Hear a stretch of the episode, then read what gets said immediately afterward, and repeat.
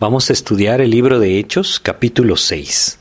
Se abren sus Biblias en Hechos, capítulo 6. Ahí vamos a estar estudiando desde el versículo 1 hasta el versículo 15. Vamos a hacer una oración para pedir a Dios su dirección. Vamos a orar. Padre, te queremos agradecer la oportunidad que nos das de estudiar tu palabra y queremos agradecerte, Señor, este medio que nos permites utilizar. También, Padre, te queremos suplicar tu dirección, rogarte que tú abras nuestro entendimiento, que nos permitas estar atentos, Señor, a tu palabra, al mensaje de tu palabra, y que tú en tu misericordia, Señor, nos permitas ser edificados para gloria de tu nombre.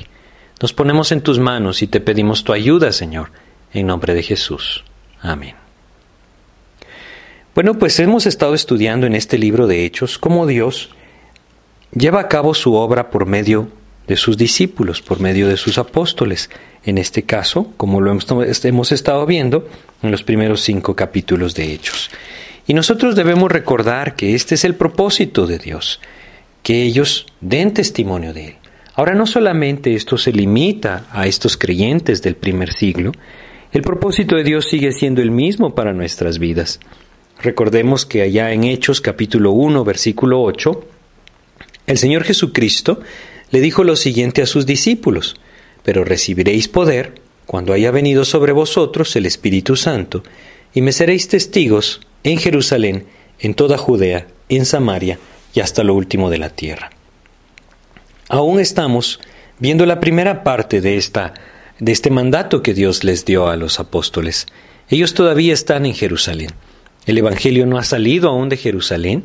Es este lugar donde ellos están enseñando, donde están predicando en el nombre de Jesús.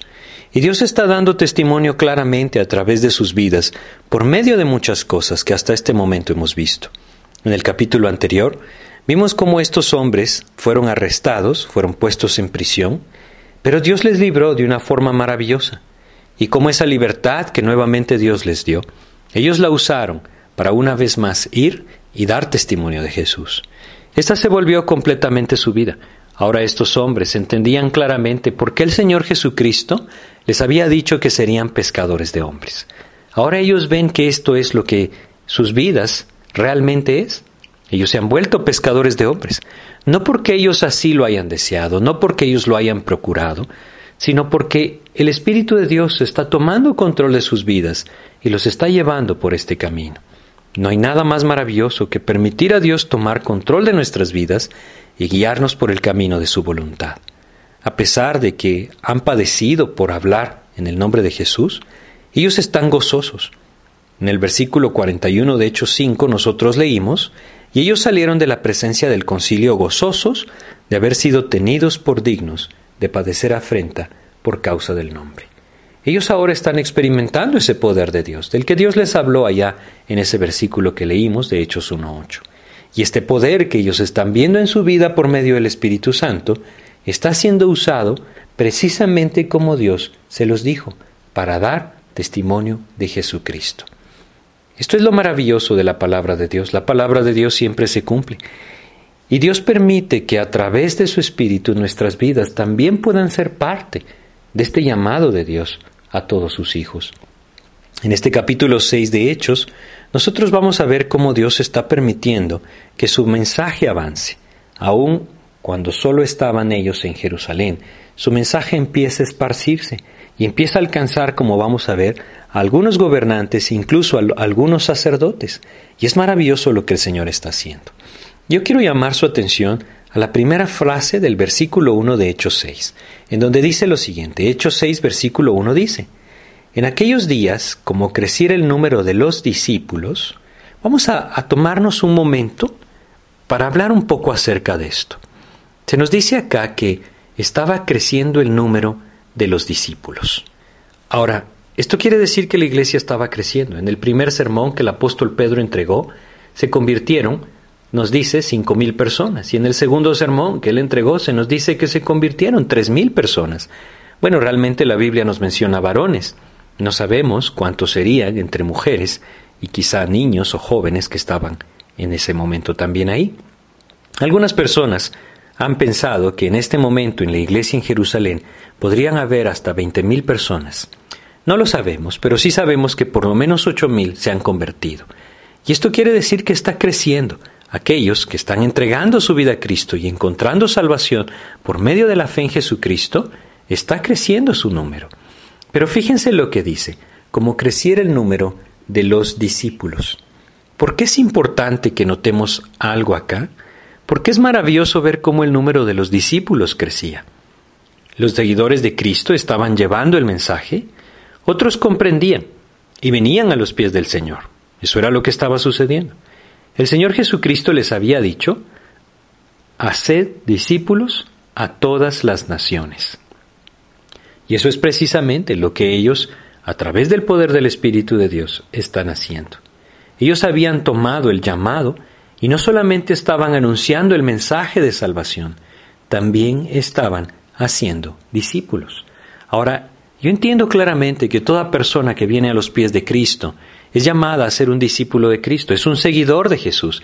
Esa es la idea y espero que aquellos que han venido a Cristo lo entiendan así. Pero yo quiero hacer énfasis en algo. Es que debemos comprender que hay una necesidad hoy de que realmente el creyente pueda ser un seguidor de Jesús, un pupilo de Cristo, aquel que recibe sus enseñanzas y permite que sus enseñanzas moldeen su vida. Este es el anhelo de Dios. El mensaje de salvación estaba siendo entregado, muchos estaban creyendo, pero no se quedaba ahí, no paraba ahí la obra de Dios. Ellos estaban estableciendo a estos nuevos, creyentes en la palabra. La fe de estos nuevos creyentes debía crecer y estaba creciendo no en base a su forma de pensar o a sus costumbres que ya tenían antes de conocer de Cristo, no, lo maravilloso es ver que esta fe de estos nuevos creyentes estaba creciendo basada en la palabra de Dios. Es que así es como debía crecer. La fe de estos nuevos creyentes debía crecer en base a la enseñanza de la palabra de Dios. Los discípulos en este tiempo, los apóstoles, no tenían la Biblia completa como nosotros la tenemos, apenas estamos leyendo que estaba iniciando este libro de los Hechos. Pero ellos estaban estudiando profundamente el Antiguo Testamento y las enseñanzas y la vida de Cristo eran un claro cumplimiento de las escrituras que ellos tenían. Las enseñanzas y vida de Cristo también estaba siendo transmitida, como ya lo vamos a ver. Pero es importante que nosotros hoy podamos comprender que Cristo nos está llamando a seguirle. ¿Sí?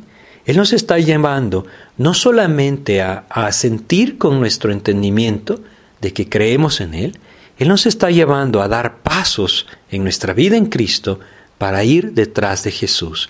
Esa es la idea del seguidor de Cristo. Y Dios quiere que nosotros también entendamos que este es su plan.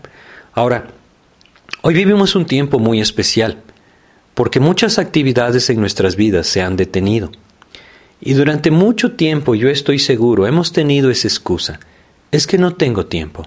No tengo tiempo para conocer de Cristo por medio de su palabra. No tengo tiempo para escuchar acerca de Él o para buscarle o para de alguna otra manera comprender cuál es su voluntad para mi vida. Pero hoy es un buen tiempo para detenernos y buscar su voluntad. Él desea ser seguido. Él desea que nosotros escuchemos su voz y le sigamos.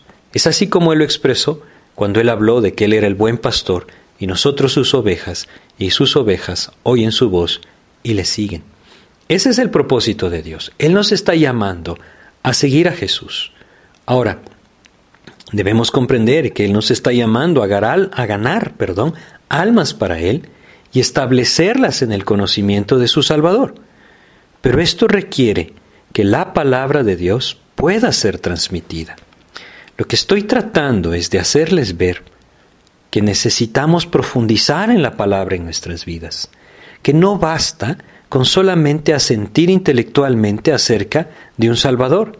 Necesitamos conocerle en la Biblia, necesitamos crecer en el conocimiento de su palabra para poder no solamente traer personas a los pies de Cristo, sino establecerlas también en la palabra de Dios. En 2 de Timoteo capítulo 2, versículo 2, el apóstol Pablo escribe a Timoteo algo muy claro y muy necesario de recordar en nuestros días. Segunda de Timoteo capítulo 2 versículo 2, el apóstol Pablo le escribe lo siguiente. Lo que has oído de mí, ante muchos testigos, esto encarga a hombres fieles que sean idóneos para enseñar también a otros. Necesitamos darnos cuenta que hoy hay una necesidad, una gran necesidad de esto, de que podamos transmitir la palabra de Dios. Pero esto requiere que nosotros primero podamos llenarnos de la palabra. Y es que hoy la iglesia está perdiendo de vista este mandato del Señor Jesús de hacer discípulos. Realmente algunos trabajos dentro de la obra cristiana ya lo han perdido de vista por completo. Pero nosotros debemos comprender que Dios anhela que podamos profundizar en la palabra y así podamos transmitirla como Él mismo nos la ha enseñado. Esto requiere que nuestra vida sea una vida profunda en la palabra. Si no es así, no podremos entonces transmitir una palabra viva. Si nuestra vida no es una vida profunda en la palabra, lo único que podremos transmitir es una religión que no tendrá poder en la vida de otros. Saben, el mundo está lleno de religiones, llenos de normas, llenos de costumbres, llenos de cosas que supuestamente los hombres deben cumplir para acercarse a Dios. Pero la palabra de Dios está siendo olvidada, tristemente. Aún aquel creyente en Jesucristo pasa muy poco tiempo en la palabra, conoce muy poco la palabra, y Dios anhela que podamos profundizar en la palabra. Debemos entenderlo bien, bien claro. Si nuestra vida no es una vida profunda en la palabra, lo único que podremos transmitir es una religión. Estos apóstoles estaban permaneciendo en la palabra, escudriñando las escrituras en todo momento, y su fe estaba creciendo en el conocimiento de Cristo, porque ellos estaban creciendo en el conocimiento de la palabra. Y entonces ellos podían dar el mensaje de Cristo, el mensaje de salvación, y aquellos que venían a los pies de Cristo empezaban a ser establecidos en una base firme de su fe conforme a la palabra de Dios, conforme a las enseñanzas de nuestro Señor Jesucristo. Esto es lo que nosotros necesitamos buscar hoy. Hoy la iglesia se ha olvidado de esto y tristemente se llama mucho la atención de las personas a través de actividades o de alguna otra forma ofreciéndole lo que ellos quieren escuchar, pero no enseñando la palabra de Dios. En muchos casos el mensaje se presenta, pero los creyentes no están siendo establecidos en la palabra. Y hay una gran necesidad de esto. Si estos apóstoles solamente hubieran llevado el mensaje, hubieran hablado acerca de la salvación en Jesús y luego no hubieran vuelto a buscar a las personas, no las hubieran establecido o se hubieran movido rápidamente de ciudad, entonces ¿qué hubiera pasado con todos aquellos que debían ser afirmados en una fe verdadera, en una fe de la palabra de Dios? Bueno, saben ustedes, a lo largo de la historia de la Iglesia, Dios ha levantado hombres, que han llegado a tener un gran impacto evangelizando a multitudes. Esto quiere decir que han dado el mensaje de salvación delante de grandes multitudes. Sin embargo, hay algo muy peculiar.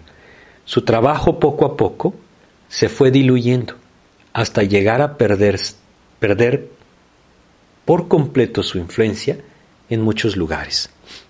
Hay un hombre que escribe un libro que se llama Evangelización como estilo de vida, Jim Peterson, en su libro él menciona cómo un pastor dirigente de la Organización de Cruzadas Evangelizadoras un día le visitó en Curitiba, Brasil, donde él era misionero. Y yo quiero leerles lo que este hombre le dijo. Este hombre le dijo, voy a probar una vez más. Eso fue lo que le dijo. Estoy citando lo que este hombre le dijo. He dedicado 10 años a este trabajo y aún no he visto resultados permanentes. Organizamos cruzadas y vemos a miles de personas tomando decisiones. Los pastores testifican entusiasmados de las transformaciones experimentadas en sus iglesias, pero luego todo se olvida. Cuando volvemos a los tres meses, no encontramos evidencia de que un día estuvimos allí. Aquí termina la cita de que este hombre escribe en su libro. Lo que yo quiero hacerles ver es que el camino de Cristo establecido en su palabra el ejemplo que Él nos dejó en los Evangelios y lo que vemos en la vida de estos apóstoles era más que tan solo presentar un mensaje y ya. Ellos estaban ahí, haciendo discípulos. El mandato del Señor Jesucristo era, ir y hacer discípulos. Ellos estaban realizando el trabajo que el Señor Jesucristo les había enseñado. Ellos habían comprendido que Jesucristo les había enseñado de una manera distinta. Su fe estaba basada en la palabra y el ejemplo que Cristo les mostró. Ahora ellos estaban obrando, guiados por el Espíritu de la misma manera, estaban estableciendo la fe de los creyentes en la palabra. Quizá Dios nos permite la oportunidad de compartir con alguna persona de Cristo o atraer a alguna persona a los pies de Cristo, presentándole al Salvador. Y entonces nosotros debemos comprender que Dios quiere que avancemos aún más, que vayamos más allá y que establezcamos la fe de aquellos que han creído en Cristo, profundizando en su palabra. Quizá nosotros hemos creído en Cristo, quizá alguno de los que me escucha ha creído en Cristo, debe entender que hay una gran necesidad de establecer su fe en una profundidad verdadera de la palabra de Dios. El Señor Jesucristo en la parábola del sembrador nos habla de aquella semilla que cayó en pedregales y que brotó prontamente, rápidamente subió. Pero cuando vino la dificultad, entonces se secó, porque no tenía raíz. Eso es lo que sucede muchas veces con aquellos que escuchan el mensaje, que quieren buscar a Dios, que quieren acercarse a Cristo. El Señor Jesucristo es presentado ante sus oídos como su Salvador, y ellos entonces anhelan acercarse a Él, pero no se afirman en la palabra. No hay raíces firmes, y en el momento de prueba, de dificultad, de persecución, estas personas dan media vuelta y abandonan el camino de Cristo.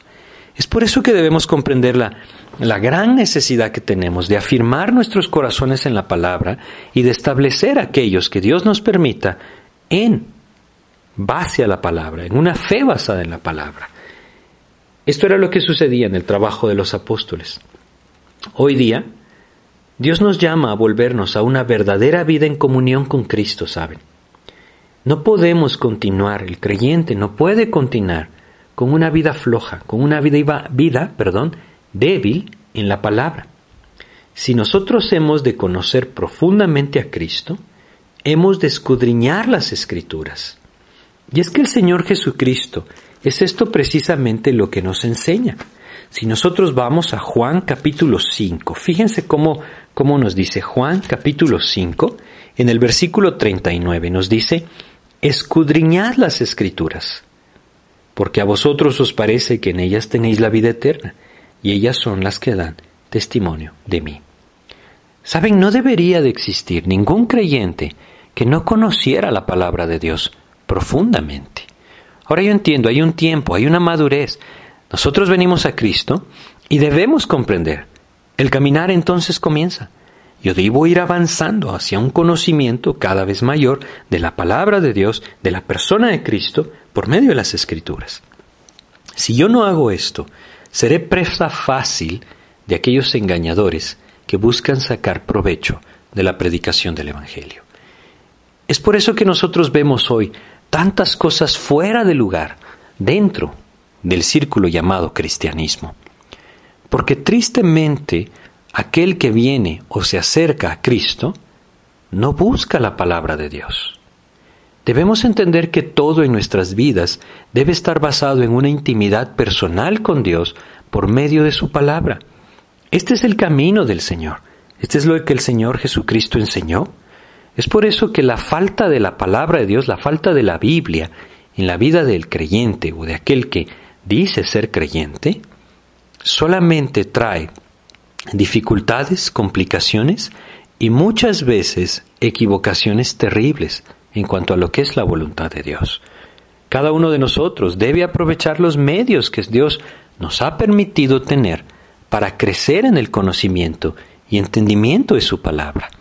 Una de las cosas que nosotros podemos ver hoy en día, y es algo triste, es que hay un menosprecio hacia la enseñanza de la palabra de Dios. Si nosotros prestamos atención a lo que sucede en el mundo cristiano, por llamarlo de una forma hoy, la palabra de Dios cada vez tiene menos protagonismo. Otras cosas se han vuelto protagonistas, en cambio. La música, por ejemplo, las actividades o tantas cosas que han hecho que el tiempo del estudio de la palabra disminuya. Hace un tiempo un pastor en Estados Unidos decía que ellos solo dedicaban 12 semanas al estudio de las escrituras. El resto de las semanas del año, las otras 40 semanas del año, se dedicaban a temas prácticos como las finanzas, por ejemplo. Y es que tristemente la Iglesia ha quitado sus ojos de la palabra. Y es precisamente por eso que nosotros vemos que la Iglesia ha perdido el poder de la palabra de Dios. La ignorancia de la palabra de Dios tiene hoy a la Iglesia en una posición muy peligrosa. Cada vez más la Iglesia busca complacer el deseo del corazón de los hombres y no el de Cristo. Los creyentes están siendo alimentados con migajas verdaderamente y guiados a esperar cosas que Dios nunca dijo, poniendo sus ojos en aquello que el Señor no enseñó. Dios quiere que nos volvamos a su palabra y que realmente conozcamos lo que Él dijo, lo que Él prometió, lo que Él tiene como su voluntad para nuestras vidas. Estos apóstoles estaban llevando la iglesia a crecer a través de establecer discípulos personas que conocían verdaderamente cuál era el mensaje de Jesús y lo habían apropiado en sus vidas de tal manera que sus vidas estaban siendo moldeadas por la palabra, no por las reglas, no por las costumbres, no por principios humanos enseñados a través de una religión, sino por la palabra de Dios. Y hoy necesitamos esto. Necesitamos comprender que si no es por medio de la llenura del Espíritu en el corazón del creyente, la cual viene por medio de una intimidad con Cristo, de una intimidad con el Señor, a través de esas dos columnas de la vida cristiana, que son la oración y la palabra, que nos llevarán al servicio a Cristo, si no es por medio de esa llenura del Espíritu que viene como consecuencia de una intimidad con el Señor, todo esfuerzo humano será vano para alcanzar las promesas de Dios y para vivir agradando al Señor. Porque ninguna religión puede salvar a nadie y ninguna religión puede llevar al hombre a vivir agradando a Dios.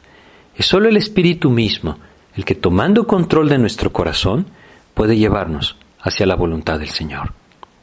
Yo quisiera compartir con ustedes, quiero compartir con ustedes algunos versículos que nos muestran el tipo de llamado que Cristo ha hecho a aquellos que anhelan seguirle.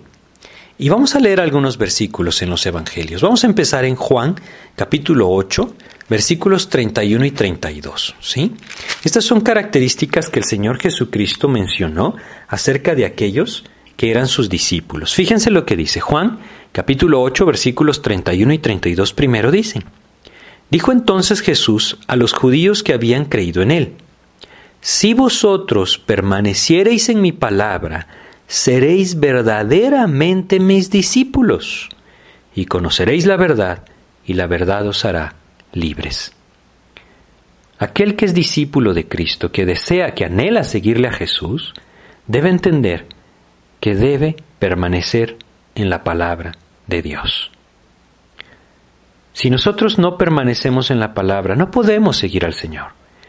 Y no es que sea un requisito para poder entonces el aceptarnos. Es que debemos comprender que si no es permaneciendo en su palabra, nuestra vida constantemente se desviará hacia los deseos engañosos que este mundo presenta. Es sólo permaneciendo en su palabra que nosotros conoceremos la verdad y la verdad nos hará libres. Más allá de la salvación de nuestra alma, que solamente viene por la fe en Jesucristo, esta libertad habla de una vida que puede darse a Cristo, que no es esclava de sus pasiones, que no es esclava de sus deseos. Dios anhela que todos aquellos que vienen a Él puedan seguirle como sus discípulos, y esto requiere que entendamos, hay una necesidad de permanecer en su palabra. ¿Cómo está nuestra vida en este sentido? ¿Estamos abundando en la palabra de Dios? Si no, lo estamos, haciendo, debemos empezarlo, porque es la única manera de que podamos ser esos discípulos que Él anhela tener. Vamos a Juan capítulo 13. Juan capítulo 13, versículo 35. El Señor nos dice lo siguiente en Juan 13, 35. En esto conocerán todos que sois mis discípulos, si tuviereis amor los unos con los otros. El amor es un fruto del Espíritu de Dios. Pero también debemos entender esto. Él nos llama a amarnos, amar a aquellos que como nosotros han conocido a Cristo. Él aquí está hablando específicamente a sus discípulos. Y nosotros debemos entender que este es un fruto, un fruto producido en el, en el corazón por el Espíritu de Dios. Pero también debemos meditar en esto. Hay muchos creyentes hoy en día que tienen conflicto en su corazón con otros creyentes, no digamos con los incrédulos. Hay muchos que tienen un conflicto tan fuerte que no pueden ni ver a otras personas. ¿Será realmente este el amor de Dios manifestándose? Es por eso que Dios puede guiarnos de una manera distinta cuando comprendemos los principios de su palabra. Aquel que ha de amar a su prójimo, ha de perdonarlo, ha de actuar en gracia hacia él y si tiene algo en, su corazón en contra de él, ha de ponerlo en el altar, soltándolo completamente en las manos de Cristo. Esto dice el Señor. Esto hará que conozcan que ustedes son mis discípulos. Juan capítulo 15, vamos a Juan capítulo 15, versículo 8. En Juan 15, 8 el Señor dice, En esto es glorificado mi Padre, en que llevéis mucho fruto y seáis así mis discípulos. ¿Cómo está el fruto en nuestras vidas? El fruto del Espíritu se manifiesta a través de ese amor, gozo, paz, paciencia, benignidad, bondad, fe, mansedumbre, dominio propio en nuestras vidas. Pero más allá de esto, se manifiesta ese fruto para la eternidad, hablando de Jesús, ganando almas para Cristo. Ese es el camino que el Señor tiene preparado para sus discípulos. Y Él lo dice claramente acá, en este versículo 15.8 de Juan. En esto es glorificado mi Padre, en que llevéis mucho fruto y seáis así mis discípulos. Yo creo que todo esto está basado en una intimidad verdadera con el Señor por medio de su palabra. Lo que leímos primero, eso es vital. Sin esa permanencia en la palabra, sin esa permanencia en Cristo, nosotros jamás podremos ver el fruto del amor y de ganar almas o del dominio propio y lo demás en nuestras vidas. Y esto también Vamos a leerlo en Lucas 14. Esto también que vamos a leer definitivamente que debe ser un fruto de la intimidad con el Señor. Pero fíjense cómo lo dice. Debemos vernos enfrentados con pasajes como este. Lucas capítulo 14. Vamos a ir a Lucas capítulo 14 y vamos a leer los versículos 26, 27 y 33. Dice lo siguiente. Si alguno viene a mí y no aborrece a su padre y madre y mujer, e hijos y hermanos y hermanas, y aún también su propia vida, no puede ser mi discípulo. Este es un versículo que ha enfrentado a muchas personas a lo largo de toda la historia de la iglesia.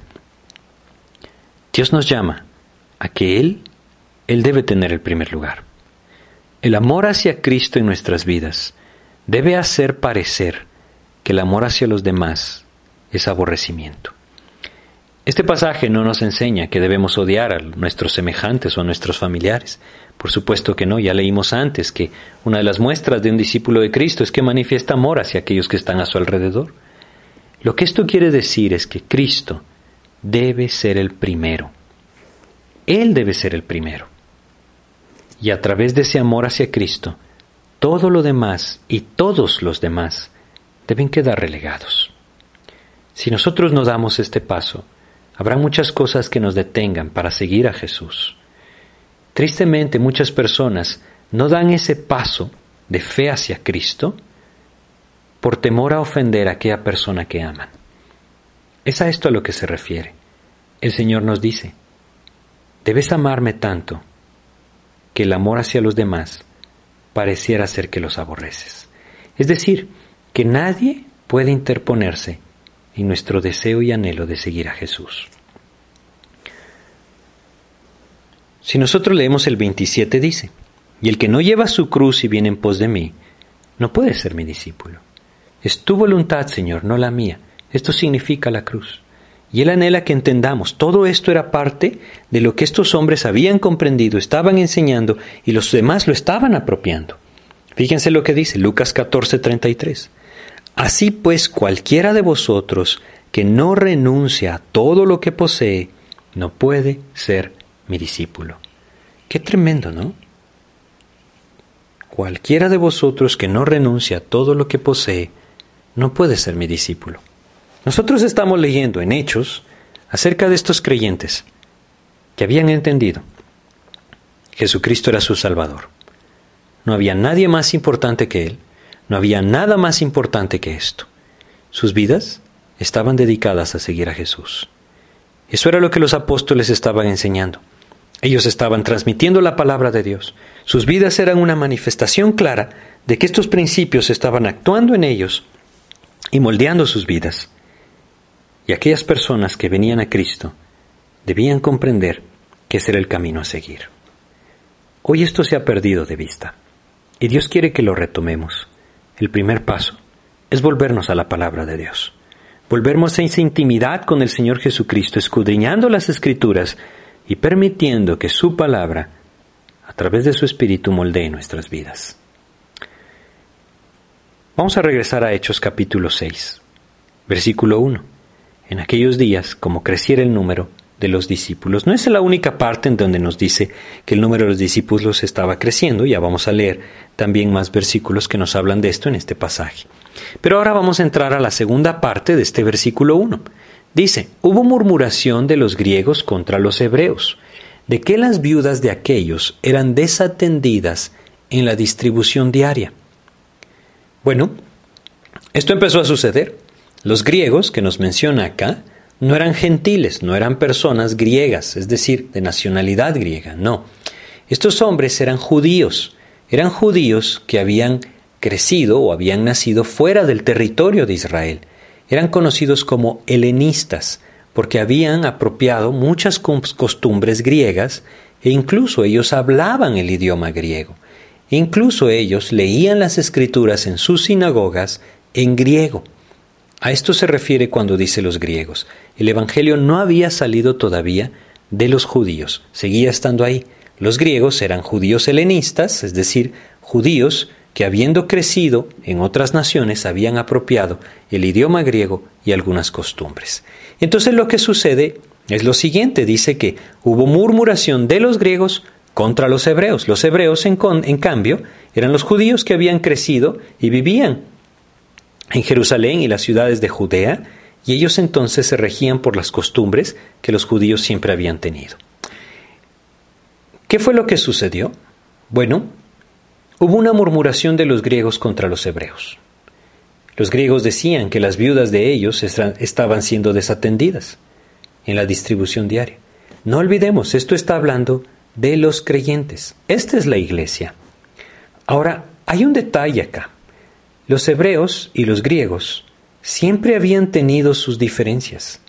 Aún antes de su conversión a Cristo, ya existían tremendas diferencias entre ellos. Los hebreos menospreciaban a los helenistas, por lo que estos últimos constantemente tenían conflicto con ellos. ¿Saben qué es lo triste? que lastimosamente esta diferencia no se acabó después de haberse convertido a Cristo. No debemos juzgarlos ni ser tan rápidos para juzgarlos, porque muchas de las cosas que nosotros tenemos hoy, estando en Cristo, es porque las hemos arrastrado de nuestra antigua vida a esta nueva vida que el Señor nos ha dado. Y entonces la iglesia enfrenta este segundo conflicto, Recordemos que antes la iglesia ya había enfrentado la hipocresía, como lo vimos con Ananías y Zafira. En ese caso fue la hipocresía la que despertó ese corazón de doble ánimo y trajo un conflicto a la iglesia. Ahora vemos que la iglesia enfrenta este problema, que por cierto sigue afectando grandemente a las iglesias de nuestro día, a la iglesia, al cuerpo de Cristo en nuestros días, es la murmuración. La murmuración es aquello que se dice de alguien más sin que él esté presente. Hay que ser muy cuidadosos con esto. Es hablar de otra persona sin que esa persona sepa que yo estoy hablando de ella. Esto es, es, muy peligroso y es una de las cosas que más destruye la obra de Dios. Había iniciado esto, eh, esta iglesia había iniciado todos teniendo un mismo sentir. Ahí en Hechos 4, versículo 32, nosotros leemos lo siguiente. Y la multitud de los que habían creído era de un corazón y un alma, y ninguno decía ser suyo propio nada de lo que poseía, sino que tenían todas las cosas en común. Bueno, esto era algo difícil de sostener. La codicia no tardó en presentarse, la envidia no tardó en presentarse, y entonces empezó la murmuración. Debemos entender que Satanás empieza a hacer aquí sus esfuerzos para destruir la obra de Dios. Él está utilizando estos rasgos muy arraigados en la naturaleza caída del hombre, la hipocresía y la murmuración. Ahora, pareciera ser hermosa la condición que leíamos antes sobre la iglesia, teniendo todo en común. Sin embargo, debemos reconocer que la codicia en el corazón hace que esto simplemente lleve a diferencias aún mayores. Las viudas estaban siendo desatendidas, decían los griegos. Ahora, ¿sería esto realmente así? ¿O será que ellos, los helenísticos, estaban reclamando sin bases para hacerlo? Probablemente no podremos saber cuál era la condición verdadera. Sin embargo, cualquiera que fuera la situación, existía un camino distinto para resolverlo, no la murmuración. Y es algo que nosotros debemos comprender. Conflictos tendremos porque nuestra naturaleza caída, nuestra vieja naturaleza, constantemente se puede levantar. Pero debemos entender que el camino de Cristo es muy distinto. Existía una mejor manera la murmuración para arreglar esta situación. Tristemente estos hombres no la tomaron. Leamos el versículo 2. Dice en Hechos capítulo 6, versículo 2. Entonces los doce convocaron a la multitud de los discípulos y dijeron, no es justo que nosotros dejemos la palabra de Dios para servir a las metas. Ellos tenían muy clara su tarea. Ellos sabían que la fe debía ser afirmada. Y recordemos, Romanos 10:17 nos dice que la fe es por el oír y el oír por la palabra de Dios. La batalla espiritual estaba arreciando y debían depender de la oración. Efesios capítulo 6, versículo 18 nos dice que esta es parte de la armadura del creyente, esa dependencia en oración. Pero más que dependencia, fíjense lo que nos dice Efesios 6:18, orando en todo tiempo, con toda oración y súplica en el Espíritu, y velando en ello con toda perseverancia y súplica por todos los santos.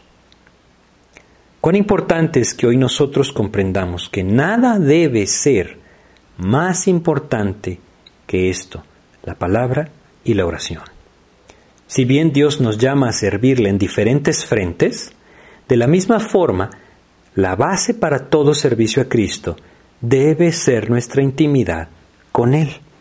Es por eso que si nosotros leemos aquí mismo en el versículo 8 de Hechos 6, Hechos 6, 8, fíjense lo que dice, y Esteban, lleno de gracia y de poder, hacía grandes prodigios y señales entre el pueblo. Este es uno de los, de los que ellos van a escoger de los siete que van a, escoger. Y nos dice que él estaba lleno de gracia y de poder. ¿Por qué? Porque él estaba lleno del Espíritu. Claramente debemos entonces comprender que todo servicio a Dios debe estar basado en nuestra intimidad con Él. Regresemos a Hechos 6, versículo 3, en donde dice, Buscad pues hermanos de entre vosotros a siete varones de buen testimonio, llenos del Espíritu Santo y de sabiduría, a quienes encarguemos de este trabajo. Ellos tomaron la decisión de delegar esta tarea en hombres que demostraran un testimonio claro de su vida espiritual. Hay muchos hoy que están participando de las cosas de Dios sin que tengan siquiera conocimiento de Dios y de su palabra. No es extraño entonces que la iglesia cristiana tenga tan poco poder e influencia en el mundo en el que vivimos. Era necesario que los hombres encargados de esta tarea pudieran juzgar las situaciones conforme a los principios de la palabra de Dios. Nada puede apagar la codicia y la corrupción del corazón humano si no es el control del Espíritu de Dios en la vida del creyente. Por eso debemos entender que todo servicio a Cristo, cualquiera que éste sea, debe estar basado en mi intimidad con el Señor.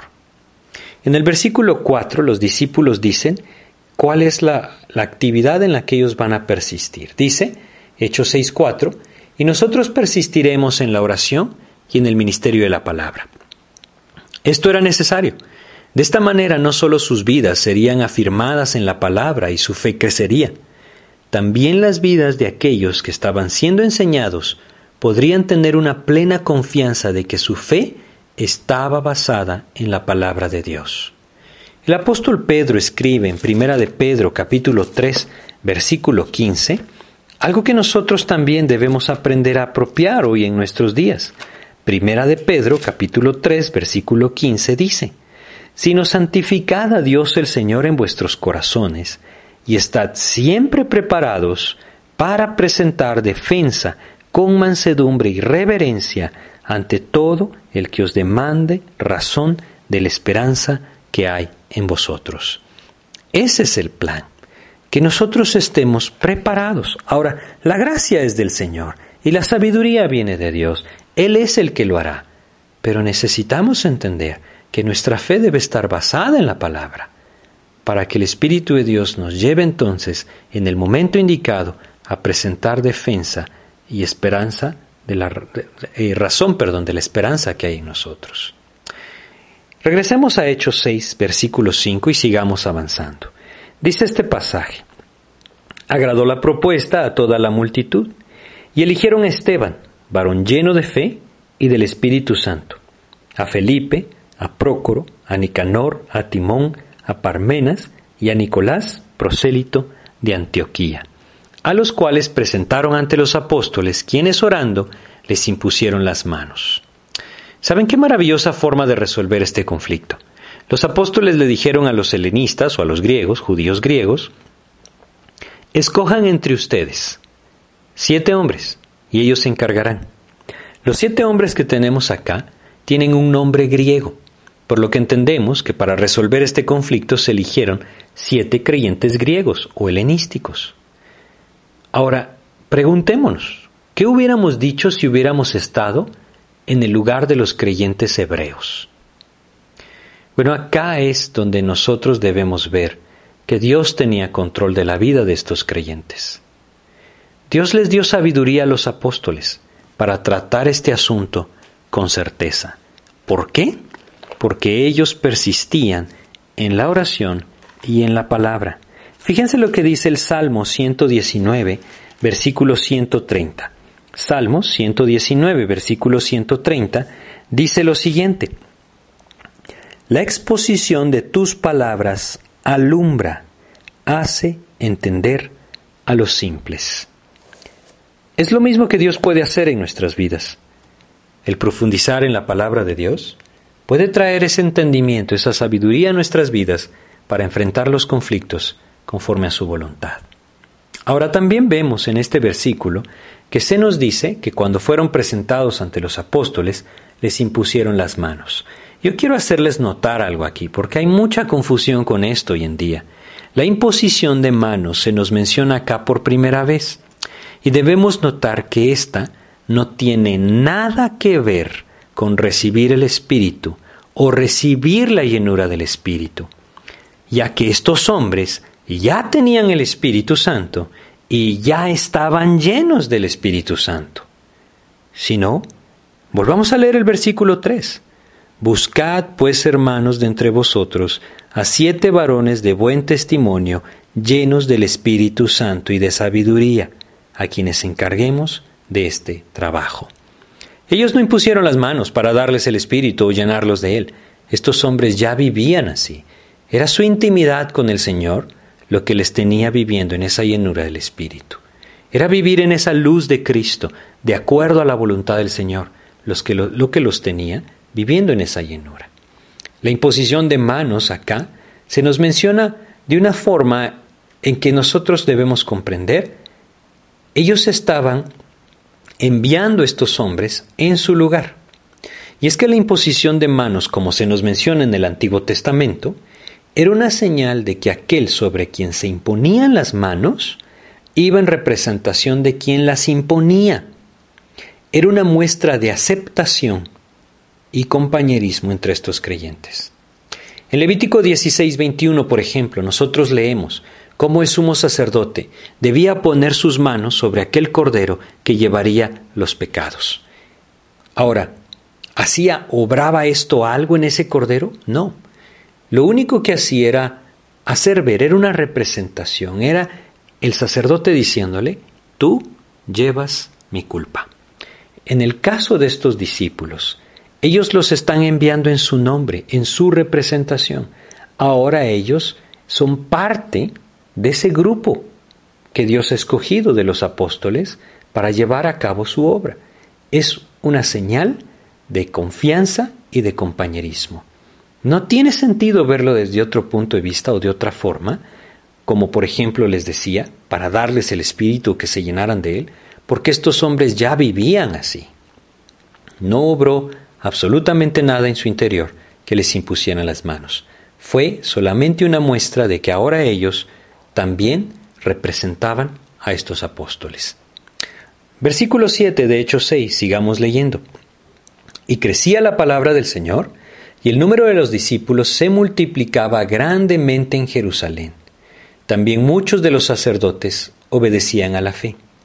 Bueno, vemos aquí nuevamente que los discípulos crecían grandemente. Y maravillosamente los sacerdotes judíos vinieron a los pies de Cristo. El testimonio dado por Jesús en su muerte fue contundente y su resurrección era innegable. Quisiera que leyéramos Mateo capítulo 27. Mateo capítulo 27 versículos 51 al 53 nos dice lo siguiente. Mateo 27 51 al 53 dice lo siguiente. Y aquí el velo del templo se rasgó en dos de arriba abajo, y la tierra tembló, y las rocas se partieron. Y se abrieron los sepulcros, y muchos cuerpos de santos que habían dormido se levantaron y saliendo de los sepulcros después de la resurrección de él, vinieron a la santa ciudad y aparecían a muchos. Este fue un testimonio claro de que aquel que había subido esa cruz había resucitado, de que aquel que había subido esa cruz era el Hijo de Dios y había resucitado. El templo dice que tenía este velo que separaba el lugar santo del lugar santísimo. Ese velo se rasgó de la mitad, por la mitad, de arriba abajo, una muestra clara de que Dios lo rasgó. Esto representaba el acceso libre a la presencia de Dios. Los sacerdotes estaban ahí, los sacerdotes vieron esto. Fíjense lo que dice Mateo 28, versículos 11 al 14. Mientras ellas iban, he aquí uno de la guardia fueron a la ciudad y dieron aviso a los principales sacerdotes de todas las cosas que habían acontecido. Y reunidos con los ancianos y habido consejo, dieron mucho dinero a los soldados, diciendo, Decid vosotros, sus discípulos vinieron de noche y lo hurtaron, estando nosotros dormidos. Y si esto lo oyere el gobernador, nosotros le persuadiremos y os pondremos a salvo. Muchos sacerdotes sabían que esto era lo que realmente había pasado. Ellos no podían negar la resurrección de Jesús. Estas evidencias eran claras y movieron el corazón aún de estos sacerdotes judíos para venir a los pies de Jesús. La pregunta es, ¿es esta evidencia suficiente para nosotros? ¿Estamos permitiendo que esta evidencia impacte nuestro corazón de tal manera que entendamos, Señor, no puede haber otro camino. Yo voy a entregarme a ti, voy a seguirte, voy a ser tu discípulo. Eso era lo que estaba sucediendo en ese tiempo, y Dios quiere que también impacte nuestro corazón de esta manera. Regresemos a Hechos capítulo 6 y leamos ahora el versículo 8. Dice lo siguiente. Y Esteban, lleno de gracia y de poder, hacía grandes prodigios y señales entre el pueblo. Vemos que Esteban fue usado por Dios también de otra manera. Él estaba lleno del Espíritu, y al igual que se nos menciona de Felipe más adelante en el libro de los Hechos, la llenura del Espíritu llevó a estos hombres a dar un incesante testimonio de Cristo. De la misma forma hoy existe una gran necesidad de que los creyentes sean llenos del Espíritu, para que entonces pueda despertarse en ellos ese deseo de hablar de Cristo. Las señales y prodigios eran un testimonio de que Él provenía de Dios. Al haber sido enviado directamente por los apóstoles, Dios le permitió a Esteban participar de estas señales. Dios tiene ahora su palabra. Nosotros podemos dar testimonio con su palabra. Y Dios quiere despertar nuestros corazones a buscar esa intimidad verdadera con el Señor, que despierte entonces ese deseo puesto en, nuestro corazón por el Espíritu de hablar de Cristo, de llevar el mensaje del Señor. Fíjense lo que sucedió en el versículo 9 de Hechos 6. Entonces se levantaron unos de la sinagoga llamada de los libertos, y de los de Sirene, de Alejandría, de Cilicia y de Asia, disputando con Esteban. Bueno, aquí dice que entonces vino una gran persecución, ¿no? Y es que hay que entender algo, ¿no? Hay que entender que cuando el enemigo no puede destruir la obra de Dios en nuestras vidas, por medio de, de ese conflicto interno, entonces lo intentará hacer por medio de una persecución deliberada.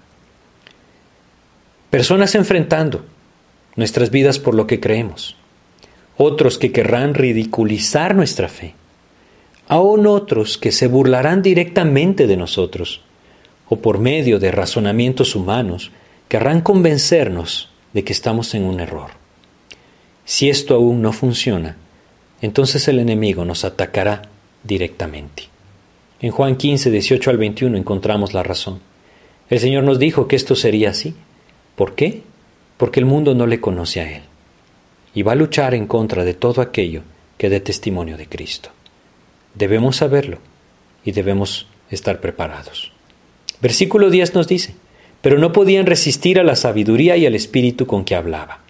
Bueno, Primera de Corintios capítulo 1, versículos 18 al 20 nos dice claramente que hay algo superior a la sabiduría del hombre. Dice acá en 1 Corintios 1, 18 al 20. Porque la palabra de la cruz es locura a los que se pierden, pero a los que se salvan, esto es a nosotros, es poder de Dios. Pues está escrito, destruiré la sabiduría de los sabios y desecharé, perdón, y desecharé el entendimiento de los entendidos. ¿Dónde está el sabio? ¿Dónde está el escriba? ¿Dónde está el disputador de este siglo? ¿No ha enloquecido Dios la sabiduría del mundo? ¿Se dan cuenta? La sabiduría del mundo ha enloquecido. ¿Por qué ha enloquecido? Porque no quiere creer en Jesús. Ahora debemos entender que aquí no era Esteban el que tenía esa sabiduría, era el Espíritu de Dios que hablaba por medio de Esteban. Este era el resultado de una vida en comunión con Cristo una verdadera profundidad y entendimiento de la palabra, como lo vamos a ver más adelante en el siguiente capítulo de Hechos, en el discurso que Esteban presenta. No olvidemos, nosotros tenemos el mismo Maestro, el Espíritu de Dios. Juan capítulo 14, versículo 26 nos dice, Juan 14, 26, el Señor Jesucristo nos dijo, mas el consolador, el Espíritu Santo, a quien el Padre enviará en mi nombre, él os enseñará todas las cosas y os recordará todo lo que yo os he dicho. De la misma manera que Esteban, Dios puede usar nuestras vidas, quiere usar nuestras vidas para dar testimonio de Él. Y entonces este pasaje termina diciéndonos, versículos 11 al 15, entonces sobornaron a unos para que dijesen que le habían oído hablar palabras blasfemas contra Moisés y contra Dios y soliviantaron al pueblo, a los ancianos y a los escribas, y arremetiendo le arrebataron y le trajeron al concilio. Y pusieron testigos falsos que decían, Este hombre no cesa de hablar palabras blasfemas contra este lugar santo y contra la ley. Pues le hemos oído decir que ese Jesús de Nazaret destruirá este lugar y cambiará las costumbres que nos dio Moisés. Entonces todos los que estaban sentados en el concilio, al fijar los ojos en él, vieron su rostro como el rostro de un ángel. Saben, los falsos testigos siempre son un recurso del enemigo para destruir la vida del creyente. Si nosotros definimos nuestra vida para Cristo, muchos van a hablar de nosotros. Sin embargo, debemos recordar que el que nos va a juzgar es Cristo. Y debemos recordar versículos como, como Gálatas 1.10. Fíjense lo que dice Gálatas capítulo 1, versículo 10. El apóstol Pablo lo dice de esta manera, lo dijo él expresándolo de su vida en esta manera. Pues busco ahora el favor de los hombres o el de Dios. ¿O trato de agradar a los hombres? Pues si todavía agradara a los hombres, no sería siervo de Cristo. Dios quiere que nosotros también entendamos lo mismo. Este último versículo nos dice que el rostro de Esteban se veía como el de un ángel. Saben, el rostro de Esteban solo reflejaba la condición de su corazón. Las apariencias nunca podrán imitar lo que Dios produce cuando nuestro corazón está lleno de Cristo. Yo creo que todo este pasaje podemos sacar una enseñanza muy puntual. Hay una necesidad de ser discípulos de Jesús, de afirmarnos en su palabra, de escudriñar las escrituras, de vivir en esa comunión íntima con Él, que haga de nuestras vidas algo genuino, que Cristo mismo se pueda manifestar y su poder sea el que lleva a cabo su obra. Los conflictos se pueden resolver cuando el Espíritu de Dios tiene control de nuestras vidas. La persecución se puede enfrentar cuando el Espíritu de Dios tiene control de nuestras vidas. La sabiduría de Dios se manifestará cuando el Espíritu de Dios tiene control de nuestras vidas. Y para esto debemos buscar constantemente esa comunión íntima con el Señor. Vamos a detenernos aquí y vamos a hacer una oración para terminar. Padre, te agradecemos la oportunidad que nos das de estudiar tu palabra una vez más y te pedimos tu ayuda, Señor, para que nos hagas comprender, para que pongas en nosotros esa necesidad de buscar esa intimidad contigo en tu palabra, Señor, de no ser creyentes superficiales, de no tener idea de en qué se basa nuestra fe, sino todo lo contrario, poder profundizar en tu palabra de tal manera que cada día podamos ser afirmados por ti. Guíanos, Señor. Te pedimos y agradecemos en el nombre de Jesús. Amén, Señor. Muchas gracias por escuchar. Que Dios les bendiga.